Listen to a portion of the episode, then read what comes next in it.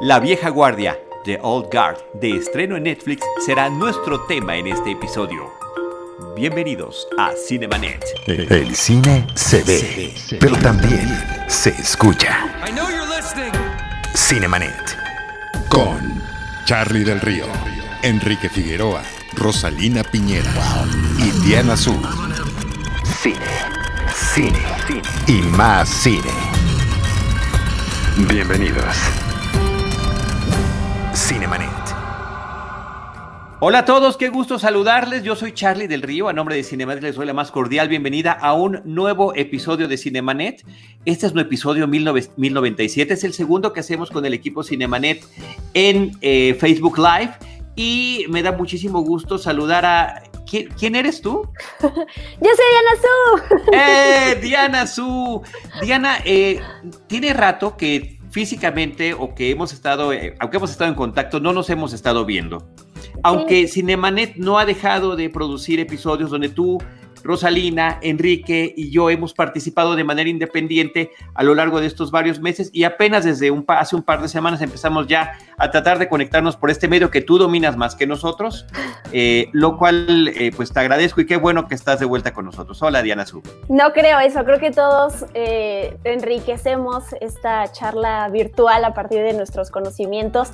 El chiste es que no puedo creer que ya han pasado cuatro meses desde, bueno, ya ni sé cuándo fue la última vez que grabamos el Cinemanet en presencial, pero es un montón de tiempo. ¿Quién sabe además cuánto falta? Sí. Pues qué bueno que ya le pusiste fecha para que fuera, hiciéramos esto. Digo, sé que ustedes hicieron uno, yo no pude estar, pero qué bueno, Charlie. La verdad, aunque sea así, Así es, así es. Aquí estamos, aquí estamos, aquí estamos. Gracias, Diana. Es un gusto enorme verte. Y también a Rosalina Piñera. Ros, ¿Cómo te va? ¿Cómo has estado? Gracias por estar aquí. Tú y yo ya nos vimos desde la semana pasada y antepasada. Sí, pues encantada de que continuemos con esta aventura, haciendo recomendaciones. Yo creo que ahorita en estos eh, tiempos de confinamiento, el, el, arte, la cultura, el espectáculo, el entretenimiento ha jugado un papel sumamente importante a muchas, a muchas familias, ¿no? Para tener a, tener a, los niños este, eh, entretenidos, ¿no? Eh, para aprender y para ver todas estas películas que estaban en esas listas que, que nunca habíamos visto. Y pues encantada que Diana estés con nosotros nuevamente y que estemos aquí reunidos para hacer las recomendaciones de este episodio. Así es, muchísimas gracias. Hoy vamos a hablar de La vieja guardia de Old Guard, una película que está de estreno en Netflix. Pero antes de eso, quiero agradecer a Jaime Rosales de RH Media que nos está ayudando con el enlace, con la producción, eh, este, enlazándolos y demás. Así que Jaime Rosales, muchísimas gracias, James. Y saludar también, por supuesto, a Enrique Figueroa Anaya. Él, durante toda esta pandemia, de estar, además de estar eh, llevando algunos episodios, es el que se ha encargado de producir todos los audios de los podcasts, pero ahorita no está por una gran razón y yo lo felicito y quiero, quiero de verdad externarle nuestra felicitación y nuestro apoyo. Trae un proyecto muy padre de cursos de apreciación de cine para niños y para jóvenes que lo está llevando en línea, ya tiene un par de semanas con esto tiene sus cursos llenos, todas las clases, todos los horarios están llenos, así que eso es un gran logro y me da muchísimo gusto. Inclusive mi hijo está por allí, muchos hijos de conocidos están por allí. Y este, y, bueno, felicidades por eso. Y está por iniciar la próxima semana otro proyecto muy padre que se va a llamar Jueves de Cine Club Online. Este es para adultos, es cine para principiantes, es ver películas en Netflix, ciertas, ciertas películas que él ha elegido, y comentarlas los jueves en la noche, a las 9 de la noche, echándose un drink, una plática padre con alguien que los puede guiar en esta orientación. Así que cualquier detalle de eso, enrique.figueroa.gmail.com. Ahora sí vamos a entrar de lleno con nuestro episodio, con la película de Old Guard. Diana Su, me dirijo a ti primero porque creo que Ros Piñera, Rosalina, ella, por supuesto, que ve cine de todo, pero también ve el cine no comercial. Y un servidor, y Diana, me parece que sí, la verdad que nuestro corazoncito está más enfocado hacia cosas comerciales y esta situación eh, que nos ha imposibilitado de ver películas en la pantalla grande y de recibir muchos estrenos que se siguen y se siguen y se siguen retrasando, de repente llegan una, películas como esta de corte comercial a Netflix de estreno, una película nueva y creo que nos alegramos, ¿no, Diana? Sí, mira, eh, particularmente yo he visto muchas series en esta cuarentena. Yo también. Me he puesto además a ver películas clásicos, ¿no? Películas viejitas que además Rana Funk me ha estado poniendo. Vi ahí la de John Carpenter, la de Day Live. ese tipo de películas que, mm, he estado muy contenta como de, de, revisitar cosas y de ver por primera vez algunas, ¿no? Y me pasa con estos estrenos de películas que estoy me pasan dos cosas, ¿no? Me emocionan y están estos otros, específicamente esta película, que llego a verlas con un cansancio, con una fatiga de que es una, una, lista, una película más que se suma a esta lista de películas originales de Netflix de acción, como Triple Frontier y como Extraction y como eh, Six Underground, ¿no? Y que em, me llama la atención para saber porque las veo en estas listas de lo que está viendo la gente y entonces quiero entrar en esta conversación, pero son estas películas que no me generan por sí solas una emoción, ¿no? Eh, por supuesto que me encanta el trabajo de Charlize Theron, creo que ella brilla en lo que haga, o sea, se disfraza de payaso, se disfraza de, hace de acción, hace de comedia, hace lo que sea y la verdad es que es una actriz talentosísima, pero sí es una película que siento que yo les llamo yo, o sea, como que las agrego a estas, a estas listas de una más, ¿no? y, ese es como el, primer acercamiento que, tuve con esta película y eso me ayudó porque me gustó más de lo que esperaba, ¿no? Creo que no es una película tampoco memorable, pero sí por lo menos eh, no, me, no me hizo perder el tiempo. Creo que de todas las que has mencionado, esta lista de estrenos de acción de Netflix, esta es la más respetable de todas, sin duda alguna. Ros, Rosalina, ¿cómo, ¿cómo la viste tú? Yo estoy de acuerdo en eso. Creo que el hecho justamente eh, de, que esté en una plataforma me parece que es una película muy destacable por varios elementos. Bueno, bueno, de entrada, bueno, la premisa cuenta la historia justamente de un grupo, unos mercenarios justamente que tienen la cualidad de ser inmortal.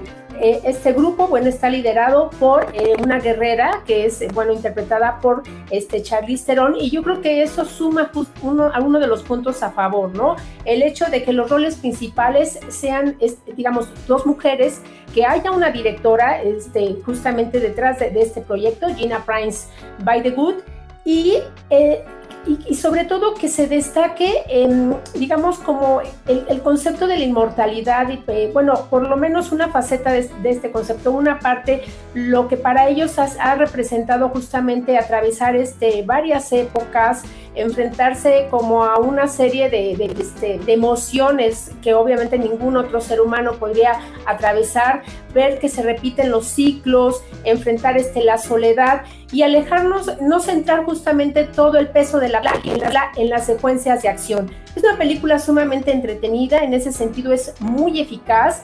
También yo anotaría que otro punto a favor es el hecho de que en las secuencias de acción, la coreografía, eh, se destaca eh, el trabajo eh, tanto de los actores como de los coreógrafos que estaban detrás. No hay un trabajo de edición sumamente rápido que impida ver que son ellas justamente las que realizan estos movimientos, que hubo un entrenamiento físico detrás y que haya este, digamos, por lo menos este intento tal vez no muy darle, de darle profundidad y de, poner, los, poner los personajes justamente al tema de acción de la película. Fíjate que yo no sabía que esta película está basada en un cómic, hasta que la estaba viendo, hubo una escena que para mí lo delató, es cuando llegan a esta iglesia y atraviesan el cementerio y está la toma desde abajo. Dije, esto me remite, por supuesto, al cómic. Acabando la película ya investigué, es un cómic de Image Comics, se llama, es un cómic prácticamente independiente que tiene un primer volumen de donde está basada esta historia y el propio creador del cómic que se llama Greg Ruca es el que hizo el guion y me parece que eso abona para darle una mejor conexión porque todas las eh, opiniones que leí de gente que ha leído el cómic y que ha visto la película dicen que está muy bien adaptado, que es muy fiel al cómic, es el propio creador del cómic, uno de los dos creadores, el otro se llama Leandro Fernández, eh, el que realiza el guion y ciertamente las cosas donde eh, que no llegan a transmitirse por completo a la pantalla, pues son todos estos flashbacks de las diferentes épocas que han vivido estos seres inmortales liderados por el personaje de Andy de Charlize Theron. Sí hay algunos, pero no tantos como están en la película y me parece que la otra parte era un poco más un tono erótico, sexual en ciertos momentos, que aquí queda más bien velado y simplemente sugerido y me parece que para esta película no era necesario. Y en torno a lo que decía Diana Suyo, sí quiero sumar con que me quedo con que es una película entretenida, pero sí siento que es una película para televisión una película para plataforma, inclusive eh, eh, con, con este eh, premisa que nos presentan durante toda la cinta, pareciera no que siguieran secuelas, sino que arrancara un programa televisivo. Pareciera, no es así, pero pareciera. Diana. Yo hice este ejercicio, escuché por ahí varias personas que comparaban esta película con Atómica, ¿no? La, la otra película de acción de Charlize Theron, que si bien vienen de, distintas áreas, pues se vale esta comparación pensando en que es una película de acción y que es la misma protagonista, ¿no? Y yo hice este ejercicio como para ver con qué elementos de cada película me quedaba hasta llegar a, a, una conclusión, ¿no?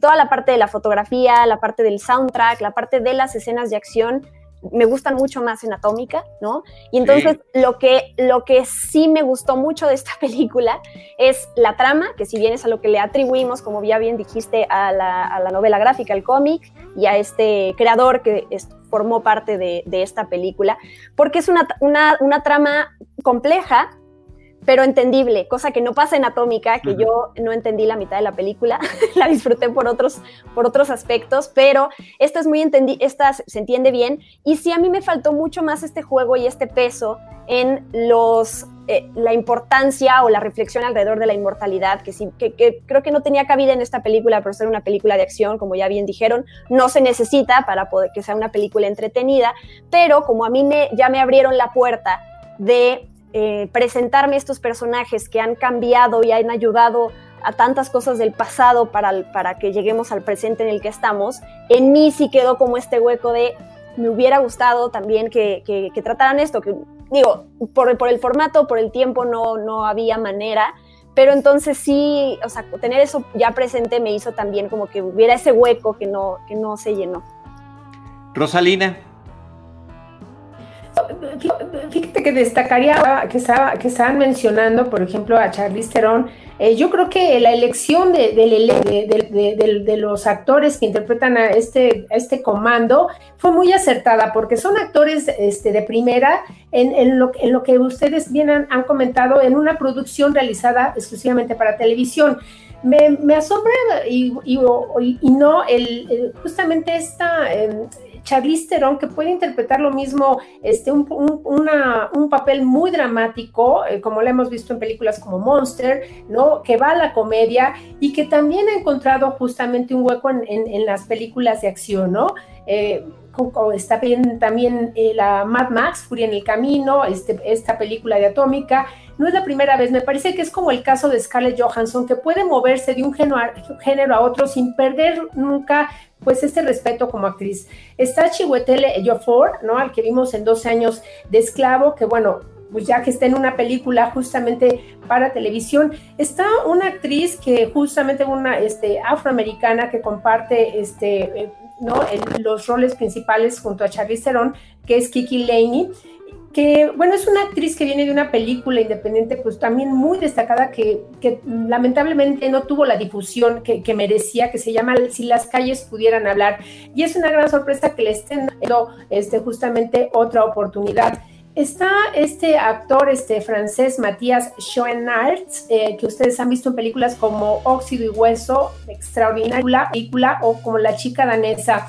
Está también Harry Milling, eh, de la balada de Buster Scruggs, este actor que muchos identifican más en la saga de Harry Potter. Entonces, bueno, creo que hay una cuidadosa selección, hay una dinámica justamente de los actores y este intento de darle una profundidad que, como había mencionado, me parece que no está tan bien lograda y que el tema de la inmortalidad me parece que da para muchas reflexiones filosóficas, pero sí, en efecto, no es la intención de la película. Y, eh, pero yo creo que el cometido de, entretener lo, cumple con creces. Sí, así es. Eh, retomando lo que estaban platicando ambas de Charlize Theron, yo le tengo un respeto enorme. Me parece que es una gran actriz, productora, que sabe elegir muy bien sus proyectos. Sin embargo, no todos han llegado a tan buen término. Y efectivamente ha hecho drama, ha hecho comedia, ha hecho acción. Y en términos de acción, eh, una de sus primeras películas es del 2005, que era Ion Flux que era una adaptación de unas animaciones de MTV, de un personaje trágico, de, era de ciencia ficción, una mujer empoderada, pero que siempre acababa eh, mal su misión, el personaje siempre moría. La adaptación tristemente dejó mucho que deber. Posteriormente, en el 2008, participa en Hancock, donde Will Smith era el personaje principal, pero ella también pertenecía también a una especie de ser inmortal o superhéroe que habitaba la Tierra de manera escondida. Y será hasta Mad Max, que ya mencionó Rosalina, o Atomic Blonde, donde me parece que explota con una gracia impresionante, gracias también, por supuesto, a la manufactura de esas películas.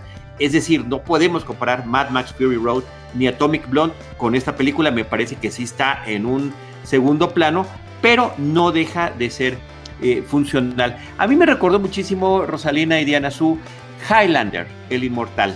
Highlander, una película de 1986, 85, de mediados de los 80s, con eh, Christopher Lambert y Sean Connery, dirigida por Russell Mulcahy, donde Conor McLeod era este hombre que un día descubre en una batalla campal de esos tipo de, en esos montes escoceses, irlandeses y sus grandes peleas casi medievales, que no moría.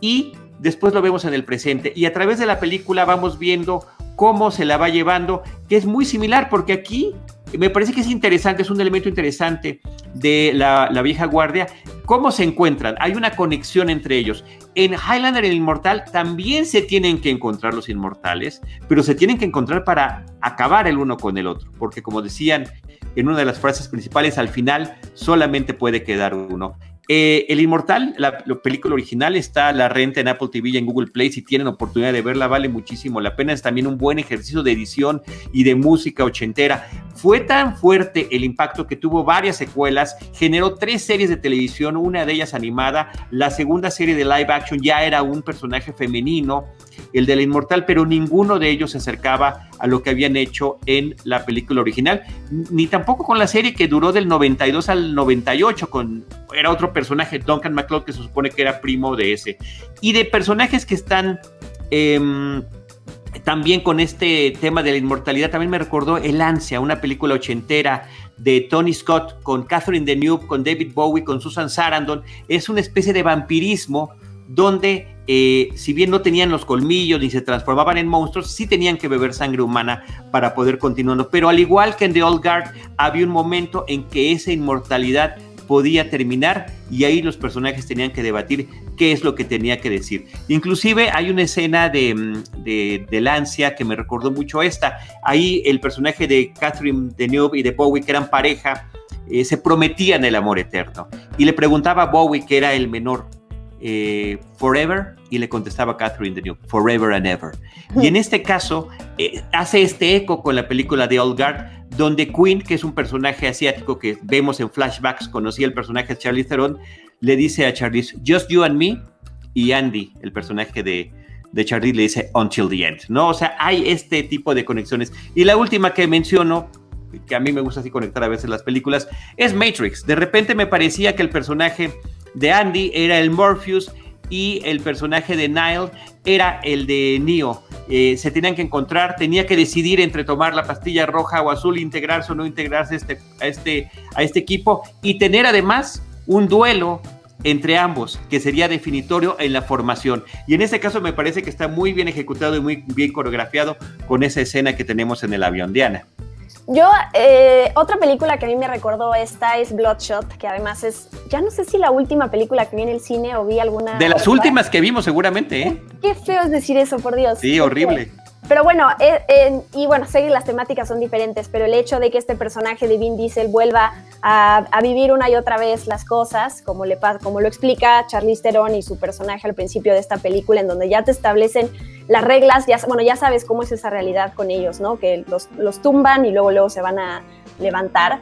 Y eh, comparando a estos dos personajes en estas dos películas de inmortalidad, aunque sea por diferentes vertientes, me parece que recuerdo que en Bloodshot yo no podía dejar de ver a Vin Diesel haciéndole de Vin Diesel eh, todo el tiempo, ¿no? Que no, no, no, no puedes dejar de verlo a él, y, eh, perdón, no puedes ver a su personaje porque todo el tiempo estás viendo a él. Y lo que pasa aquí es lo contrario, ¿no? Creo que Charlize Theron sí tiene una, además de un talento increíble, como que puede transitar por diferentes personajes, ya sea de películas súper comerciales, la vimos en Rápidos y Furiosos en la pasada y va a salir en la nueva, y, y, se nota que sea el papel más absurdo, que sea el papel de comedia, que sea este papel de drama y desgarrador, va a entregar lo, o sea, todo. ¿No? Y, vamos a ver, en este caso, el personaje de Andy, que está detrás interpretado por Charlize Theron. Y creo que también se nos olvida a veces que en las, las películas de acción también tiene que haber esta interpretación, esta personificación en donde estemos viendo al personaje, em, porque al final nos tienen que meter en una historia, ¿no? Y, por, eso, por eso con Bloodshot me saltaba tanto, porque yo no dejaba de ver a, Vin Diesel, ¿no? Y creo que ese es otro logro de Charlize Theron, del elenco, de todo este equipo. Y bueno, esta relación que ella tiene como una especie de, Jedi Master y, ¿cómo se llama? Nile es su young Padawan. Me gusta porque tampoco, em, la película tampoco se tarda mucho en explicar como esta historia de origen, de dónde salieron esta inmortalidad, qué pasó, ¿no? Como que todo lo vemos a partir de esta chica que se da cuenta de este poder, pero no, creo que me gusta que la, que la película empieza no como una historia de origen, sino como ya más en el medio. ¿No? No necesitamos eh, estas reglas y entender por qué funciona así el mundo, quiénes los conocen y quiénes no. Creo que como que me gusta que, que quienes hacen esta película y el guion se arriesgan también como para darnos a nosotros suficientes probaditas de, de, este mundo para que nosotros vayamos hilando y sepamos cómo funciona sin que nos tengan que guiar desde el principio hasta el final, ¿no? Sí, que no tenga que haber ese orden cronológico eh, que pareciera que de repente es obligatorio para que podamos entender la historia. Y haciendo la, la, comparación esta que estás haciendo con Vin Diesel, otra es que Vin Diesel tiene que ser el centro de la película y de la acción y de la atención del público. Y Charlize no. Y en este caso se nota muy bien eh, Rosalina porque ella es sí la líder del equipo, pero toda la, tanto el personaje como la película le dan su lugar a los demás y se siente esa integración del grupo del que está formando parte. Sí, y, como decía Diana, Diana justamente que, que eh, uno, uno de los puntos vulnerables de muchas películas es el hecho, nos, nos quieran explicar todo, ¿no? Que, eh, ¿Cuál fue el origen de, de, cierto fenómeno? ¿Por qué ellos se volvieron inmortales? Cuando aquí como que el acento está justamente en crearte este universo, hacerte, hacerlo creíble para el espectador y apoyarse eh, nuevamente en un, en un elenco que, que, le diga, le dé prestigio, que le dé, eh, que lo haga mucho más este, creíble, justa, una historia para, para todos. Yo también, este, eh, bueno, destacaría, eh, por ejemplo, de, de, de, la selección de los personajes, ¿no? Que me parece que ahorita, en, los tiempos que estamos viviendo, pues yo creo que, que deja satisfechos porque vemos que hay un grupo no solo eh, multicultural, sino que también, igual que proveniente de, diversas este, nacionalidades, de diversas épocas, que hay un lazo justamente que los une ¿no? Uno, uno a otro y que tiene sus propios códigos pues, de conducta, de lealtad y de honor. Sí, me parece interesante que además de eso eh, esté esta diversidad en sus, en sus propias elecciones sexuales, ¿no? Hay una pareja gay dentro del grupo que me parece que funciona muy bien. Por otra parte, antes de que inclusive conozcamos al grupo, cuando vemos al personaje de Nile, que es una miembro del ejército estadounidense, forma parte de un grupo de soldados femeninos que las mandan a cierto eh, eh, tipo de misiones, como que sí hay una sensibilidad especial que si bien viene de la página impresa, creo que la directora lo toma muy bien. Eh, ya para finalizar, me gustaría que dijéramos las cosas que nos gustaron o no. Yo de las que no me gustaron para nada es eh, la selección de las canciones que tiene la película. Me parece que es un soundtrack que no me dice absolutamente nada. Haciendo nuevamente la comparación con Atómica, en Atómica está esa música ochentera que te levanta y que eh, le imprime un sello a cada una de las escenas de acción. O como podría suceder también en la película de Matrix, ¿no? Las canciones seleccionadas, y aquí me parece que las, las que están no aportan absolutamente nada, y, eh, y, ya, y bueno, en la otra parte es eh, que me parece que están muy bien las locaciones, la película está filmada en Marruecos, parte en Reino Unido, y que a pesar de que se supone que están en otros lugares también, logran hacer eso muy bien. Y gracias a Jaime que puso esta foto, esta es justamente hace algunos años durante las entrevistas de la película Hancock con Will Smith. Así que ahí está, eh, para que vean que esta admiración por eh, Charlize viene de tiempo atrás. Diana. Yo quiero sumar, ya que tienes tu foto, no mandé la mía, pero también tuve oportunidad de entrevistar a Charlize Theron justo por la película pasada de Rápidos y Furiosos. Y sí, es, es increíble el, el como la, el porte y la presencia, ¿no? Esta mujer que además es enorme y la tienes enfrente de ti, o sea, y te sientes chiquito, ¿no? Eh, sí, Charlize Theron, la verdad es que yo también la admiro y me encanta que se pueda meter en cualquier tipo de papel sin, sin, sin tener que quedarse casada con estos papeles que le van a dar premios únicamente, ¿no? Y yo, para, para, no repetir algún aspecto positivo o negativo que ya dije hace ratito, quiero em, hablar de la, la, oportunidad y cómo le abre las puertas esta película también al hecho de que sea dirigida por una mujer, que ya Rosalina dijo hace rato, que es Gina, Gina Prince, no sé cómo se apellida, Beatwood, no sé cómo se pronuncie, y que se va ampliando esta lista de eh, Patty Jenkins y de Katy Jan y de Anna Boden, em, de directoras que hacen este tipo de películas de acción, que si bien es un tema que debería ser tan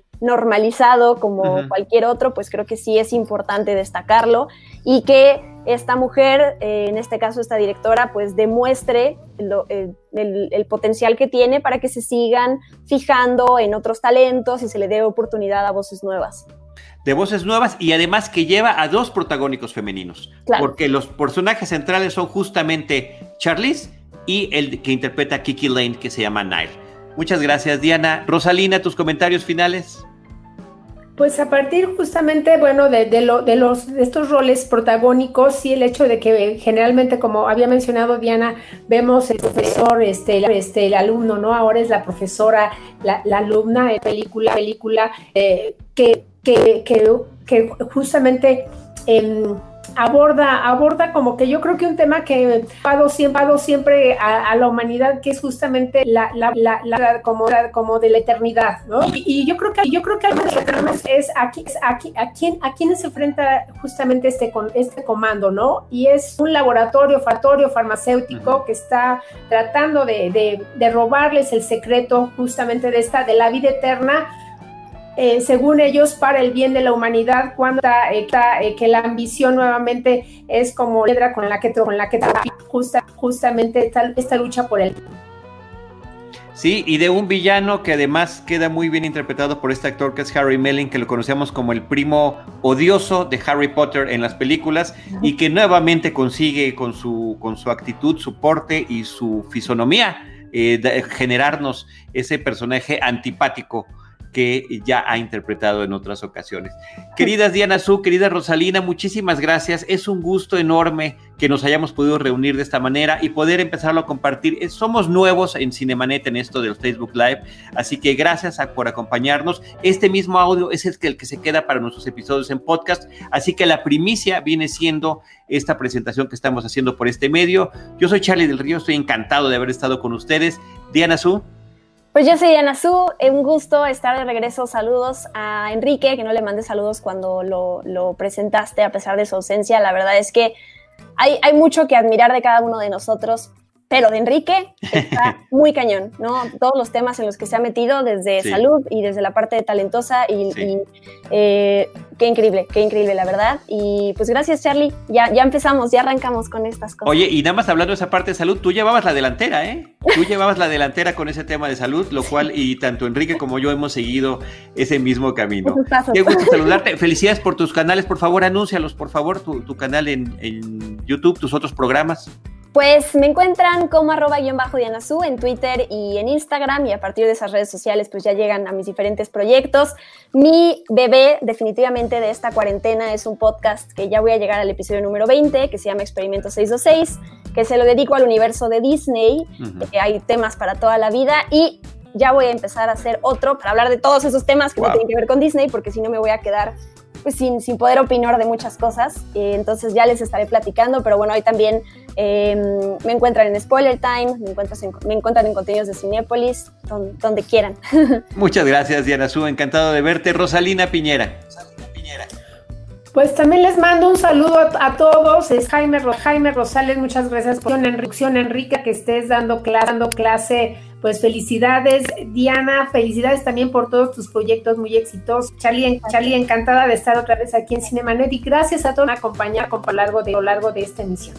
Muchísimas gracias, Rosalina Piñera, Diana Su, yo soy arroba Charlie del Río. Les recuerdo las redes Cinemanet, eh, facebook.com diagonal Cinemanet, Cinemanet 1 en Instagram y Cinemanet 1 en YouTube. En cualquiera de esos espacios, nosotros les estaremos esperando con cine, cine y más cine.